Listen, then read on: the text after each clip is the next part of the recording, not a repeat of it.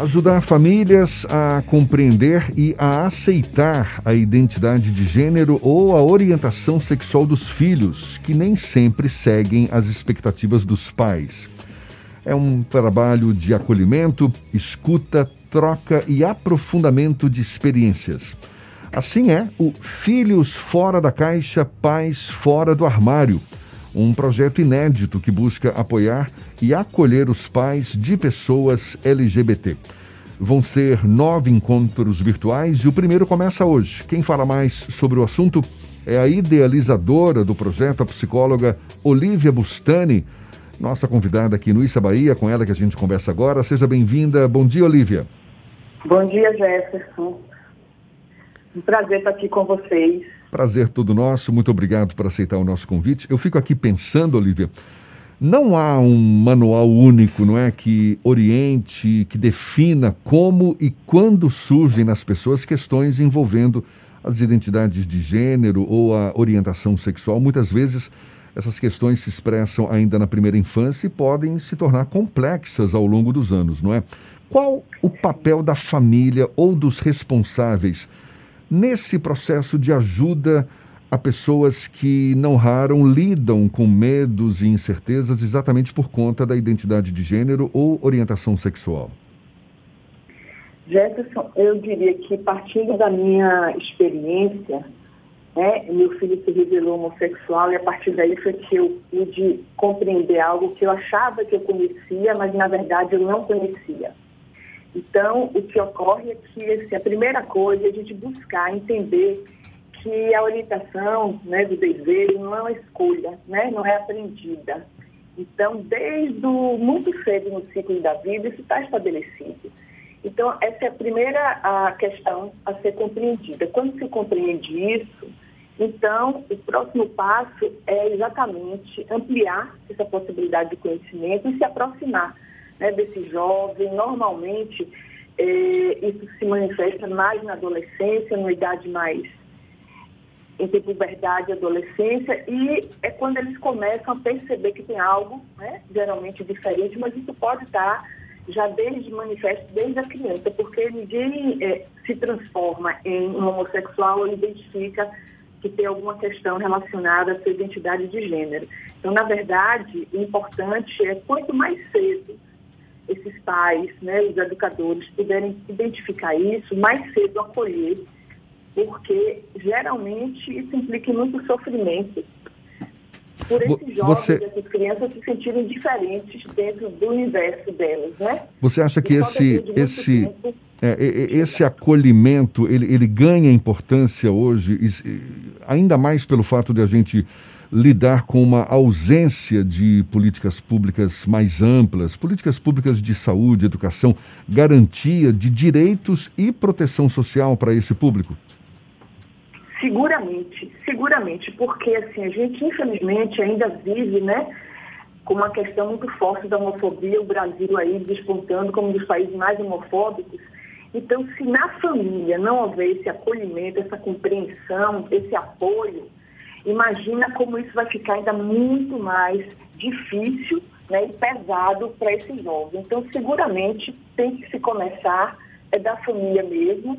E, e aí, como eu te falei, acho que os diálogos com, com esse jovem, quem, quem mais pode ensinar a gente são eles próprios, porque quando eles se revelam, eles já passaram por uma estrada longa de sofrimento e de solidão. Então, mais, quanto mais cedo né, nós pais pudermos perceber isso e acolhê-los e procurar entender e seguir com eles melhor. Acho que cada um vai fazendo a sua parte por aí, certo? Esse trabalho que a senhora tem feito, já iniciado há algum tempo e que agora parece que vai se intensificar, tem um, muito de inspiração na sua relação com o Vinícius Bustami, que ele inclusive é um, um, ator e estreou um espetáculo Criança Viada, como é, descobri que era gay. Tem um, um, pouco dessa vivência pessoal que agora vai sendo compartilhada com outros pais? Sim, não, não diria que tem um pouco, não, tem tudo. Porque no momento em que é, aquela história, a gente convive né, com pessoas homossexuais, amigos e tudo, eu nunca me achei preconceituosa e etc. Mas quando meu filho se revelou, ele estava muito feliz porque ele estava namorando e quando ele me falou que era com homem, né, eu tomei um susto e falei que eu iria apoiá-lo, já que essa era a escolha dele. E ele me disse, essa é a primeira coisa que você vai precisar aprender, mãe. Isso não é escolha, né? Ninguém escolhe, é, ninguém opta por esse mundo tão difícil, sofrido e doído. E a partir daí, nós começamos todo um diálogo. Eu pedi a ele tempo, eu precisava de um tempo para absorver isso. E ali eu tive a clareza do quanto eu era ignorante no sentido né, da palavra, de desconhecimento, de falta de experiência. E a partir dos nossos diálogos, ele foi também percebendo quanta gente desconhece. Ele, como ator, foi escrevendo e ele fez essa peça. E nessa peça, que tiveram cinco temporadas em Salvador e também numa, numa faculdade aqui, todas seguidas de debate, né, na faculdade baiana, eu fui percebendo o quanto mães e jovens sofrem com essa questão.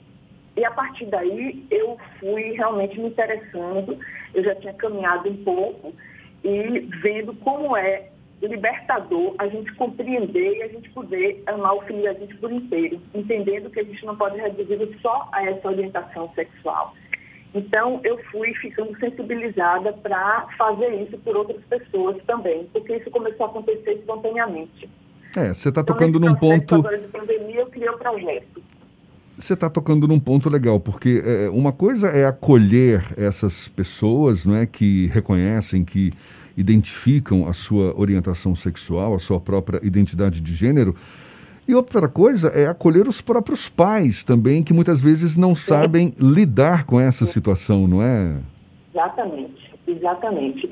É, é, como eu falei, não tem um pouco a ver, tem tudo. Eu, apesar de psicóloga, de ter toda uma vida voltada para trabalhos nessa linha, mas assim, o que me fez mesmo desejar é porque passou pela minha pele. E hoje eu me sinto assim, realmente eu sei o que significa isso e sei o quanto isso dói machuca desnecessariamente. Nossos filhos continuam sendo nossos filhos, com todas as características maravilhosas, melhores, porque eles podem ser inteiros e felizes. Então, eu quis ampliar isso sim, né? A gente está concluindo o primeiro grupo e está me dando uma satisfação muito grande ver a evolução dessas mães, como elas estão se libertando e podendo entender com outros olhos, né? Estou iniciando outro grupo hoje e certamente se alguém tiver interesse ainda posso acolher até o segundo encontro, que é na próxima semana.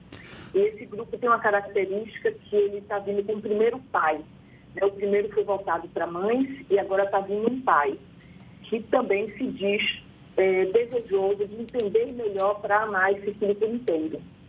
Olivia, qual o papel da mídia, da imprensa em geral, para poder dar suporte a esses pais e até os próprios filhos que passam por esse processo de aceitação dessa orientação, dessa identidade de gênero. A gente vive é, atualmente com a reprise de uma novela que foi um tabu para pessoas transgêneros, que é a força do querer.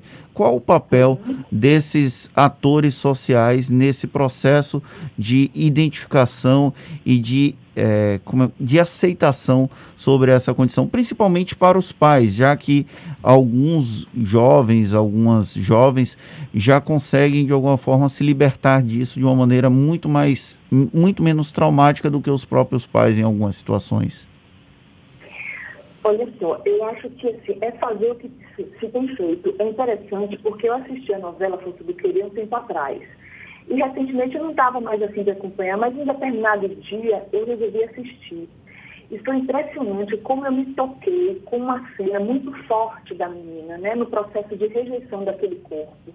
Então, acho que isso é importante. O que a gente está fazendo aqui agora, certo? A gente vai vendo que a causa da gente vai ganhando espaço, é interessante, eu vejo isso no meu trabalho. Quando o Papa declarou né, que as pessoas homossexuais são filhas de Deus e têm direito a uma família, eu recebi essa notícia de várias pessoas, não são pessoas que têm filhos homossexuais, mas assim, é como se isso vai numa onda, as pessoas vão se sensibilizando, Agora, faz isso de uma forma correta. E não aquela questão do gay caricato, que é engraçado, a gente se diverte, mas eu acho que os órgãos, né, o, o meio de comunicação são essenciais para tratar o caso com seriedade, principalmente. Esse projeto, Olivia, nove são nove encontros virtuais, né, com é, filhos fora da caixa, pais fora do armário. Consiste em que exatamente? É, é um bate-papo? É o... Fala um pouco desse Olha, projeto para gente. Pois não. Esse projeto, inicialmente, ele é virtual em função da pandemia, e isso me favorece receber pessoas de outros estados, como eu estou com gente de Brasília nesse momento, no primeiro grupo e no segundo também. E ele consiste em encontros né, de reflexão e troca. Então, são encontros que eles têm toda uma sistematização. Eu tenho um, um escopo onde eu trabalho com discussão de documentários, de filmes, de textos, alguns exercícios para essas pessoas, mas é sobretudo um espaço de fala e de escuta. Esses pais né, vivem angústia e todos dizem, quer dizer, eu, eu quando li um livro né, é, de Edith Modesta, ela diz que na mesma hora que os filhos saem do armário, as mães entram, não de achar outra mãe. Então essa foi uma queixa de todos, assim, da solidão, às vezes em casa, quando só a mãe sabe, mas o filho ainda não quer que fale para o pai, etc. Então, esse é um espaço onde a gente pode falar disso e a partir da história minha, da sua, do outro, a gente vai aprofundando esses temas. Então, existe um, um, uma atividade entre um encontro e outro para que as pessoas vão elaborando, né? O espaço de uma semana tem esse objetivo e eu trabalho basicamente com emergente também tudo que surge a partir daquele momento, eu vou trabalhando né, nos encontros posteriores. Então, é mais ou menos assim que acontece. Olivia, os pais dessas crianças, desses jovens que são LGBTs, eles passam por um processo de, é, como é que eu posso falar? De aceitação de si e do próprio, do próprio filho. E em algumas situações acontece de uma forma meio é, surpreendente. A peça, o espetáculo do seu filho, o Vinícius Bustani, teve jovens que assumiram serem gays durante o bate-papo após uh, o espetáculo. Existe alguma Exato. fórmula, algum momento ideal, ou isso tem que ser de acordo com cada situação, com cada relação? É, o ideal, se a gente pudesse trabalhar assim, seria quanto mais cedo esses pais perceberem, porque eu tenho recebido mães que identificam, que falam que já percebiam, mas elas não tinham coragem nem de perguntar por medo do que iriam ouvir. Né? Então, assim, quanto mais cedo se puder abordar isso, é melhor, porque a gente vive em muitas famílias né, a questão do teatro mesmo, onde todo mundo sabe, mas ninguém fala. Então, é difícil para essa mãe ou esse pai, porque tem toda a história da construção, da expectativa, que na verdade é só a gente mudar o foco, sabe? Ah, não vai ter filho, vai sim, pode adotar filho, não vai casar. É um casamento homoafetivo, né? Então, é uma questão da gente poder entender que tudo aquilo que a gente idealizou não vai deixar de acontecer. Então, quanto mais cedo essas, esses pais né, e esses filhos se aproximarem. Agora, uma coisa que para mim foi fundamental, e eu também falo com elas, é preciso respeitar o tempo de cada um. Não existe fórmula, né? Agora, existe sim aquela questão de que a orientação sexual não é uma escolha, é uma realidade. Mas agora, não trabalhar esse preconceito, não compreender, não acolher esse filho, aí sim. Aí é uma questão de escolha. Então, é preciso se desconstruir para entender que isso faz parte e que esse filho é seu. A gente está falando aqui que a, a, construção dessa identidade de gênero, da orientação sexual, é, é um complexo processo psíquico, não é? Que deve ser acompanhado, na melhor das hipóteses, aí pelas pessoas mais próximas, para que, é, é ao, ao, mesmo tempo que as questões vão surgindo na criança e no adolescente, podem também, possam ser percebidas também e reconhecidas pelos cuidadores.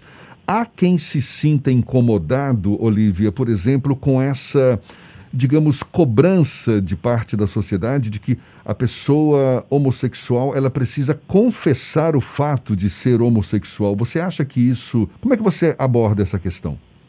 Desculpa, eu não entendi. Se a pessoa. Você pode repetir, por favor? É, uma cobrança de parte da sociedade no sentido de que as pessoas que se reconhecem como homossexuais, que elas devem confessar a homossexualidade diante ah, das demais uhum. pessoas. Olha só, é, aquela história, né? As pessoas, elas têm direito de viver na integralidade delas, né? O ser inteiro. Agora, isso cabe a elas. É um momento também. É, eu tenho trabalhado com, com mães de jovens que ainda não querem abrir isso. Então, isso há que ser respeitado.